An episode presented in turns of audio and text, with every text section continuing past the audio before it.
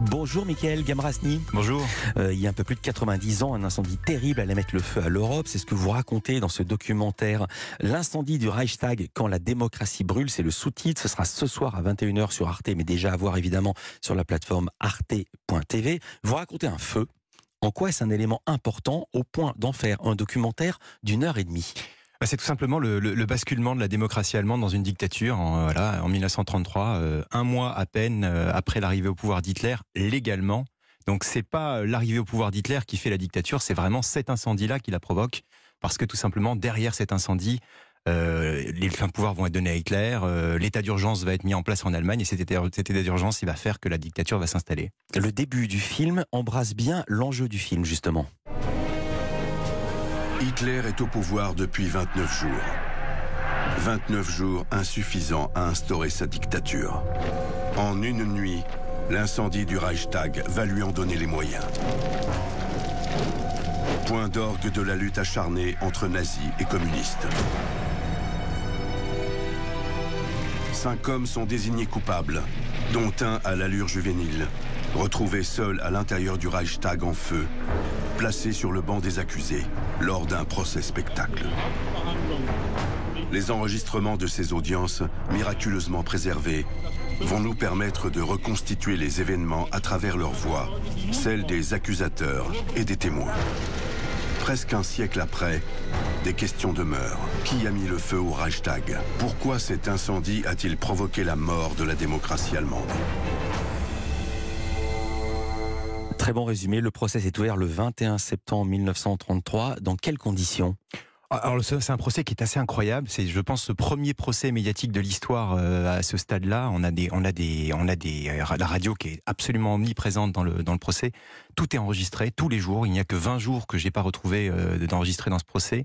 C'est un procès où on va trouver 124 journalistes, 82 correspondants étrangers. C'est vraiment un énorme morceau de propagande nazie, hein, où, mmh. les, où Goebbels, qui est le ministre de la propagande, cherche à faire en sorte de surmédiatiser ce procès de faire un procès politique, évidemment. De la propagande, mais avec rien à cacher, parce que s'ils convient les journalistes, c'est qu'ils sont sûrs de leur fait, les nazis. Voilà, ils sont absolument sûrs. Alors, il y a un double objectif. L'objectif, c'est de montrer que la démocratie n'est pas morte, contrairement à, voilà, ce qu'on pourrait imaginer, hein, puisque Hitler a les pleins pouvoirs, mais il les a, il les a provisoirement, en réalité.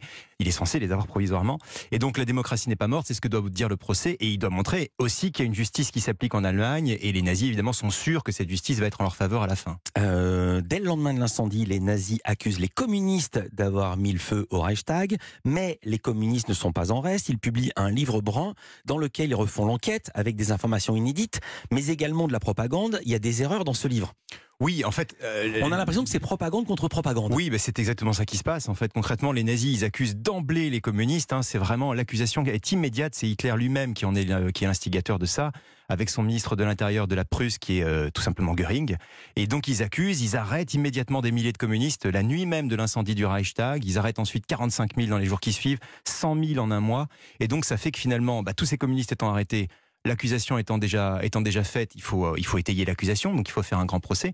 Et les communistes ne se laissent pas faire, ceux qui sont pas en prison, ceux qui sont pas dans les tout premiers camps de concentration nazis, ceux qui sont donc partis, qui sont à l'étranger, ou les communistes étrangers eux-mêmes d'ailleurs, qui vont donc euh, faire en sorte de détailler, faire leur propre enquête, leur contre-enquête et accuser les nazis du complot que les nazis les accusent d'avoir euh, commis. Alors, euh, ce livre brun est un succès de librairie en Allemagne, à l'étranger.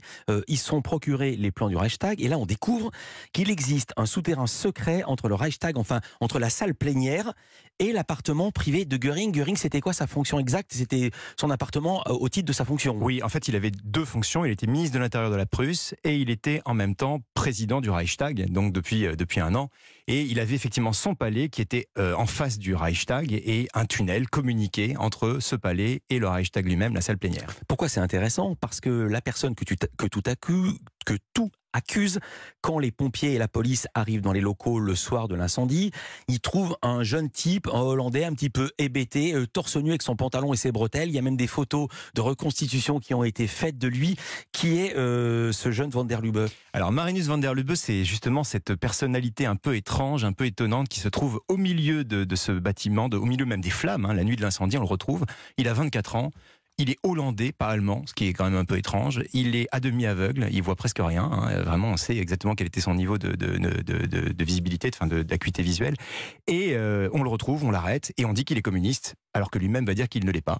Et donc c'est sur cette base-là qu'on va ensuite accuser tous les autres communistes d'avoir fait le coup. Euh, Ce qui paraît impensable, c'est qu'il aurait dû mettre le feu partout. Même quand ils refont la reconstitution, il aurait fallu 45 minutes. En étant à moitié aveugle, ça paraît assez improbable. Euh, quatre communistes font partie des accusés. Un député communiste et trois bulgares. Je peux pas tout raconter, je peux pas tout spoiler. Pendant le procès, le journal L'Humanité, euh, l'organe central du Parti communiste français de l'époque, et donne met ce gros titre que vous que vous montrez. Van der l'incendiaire du Reichstag, a agi sur ordre d'Hitler.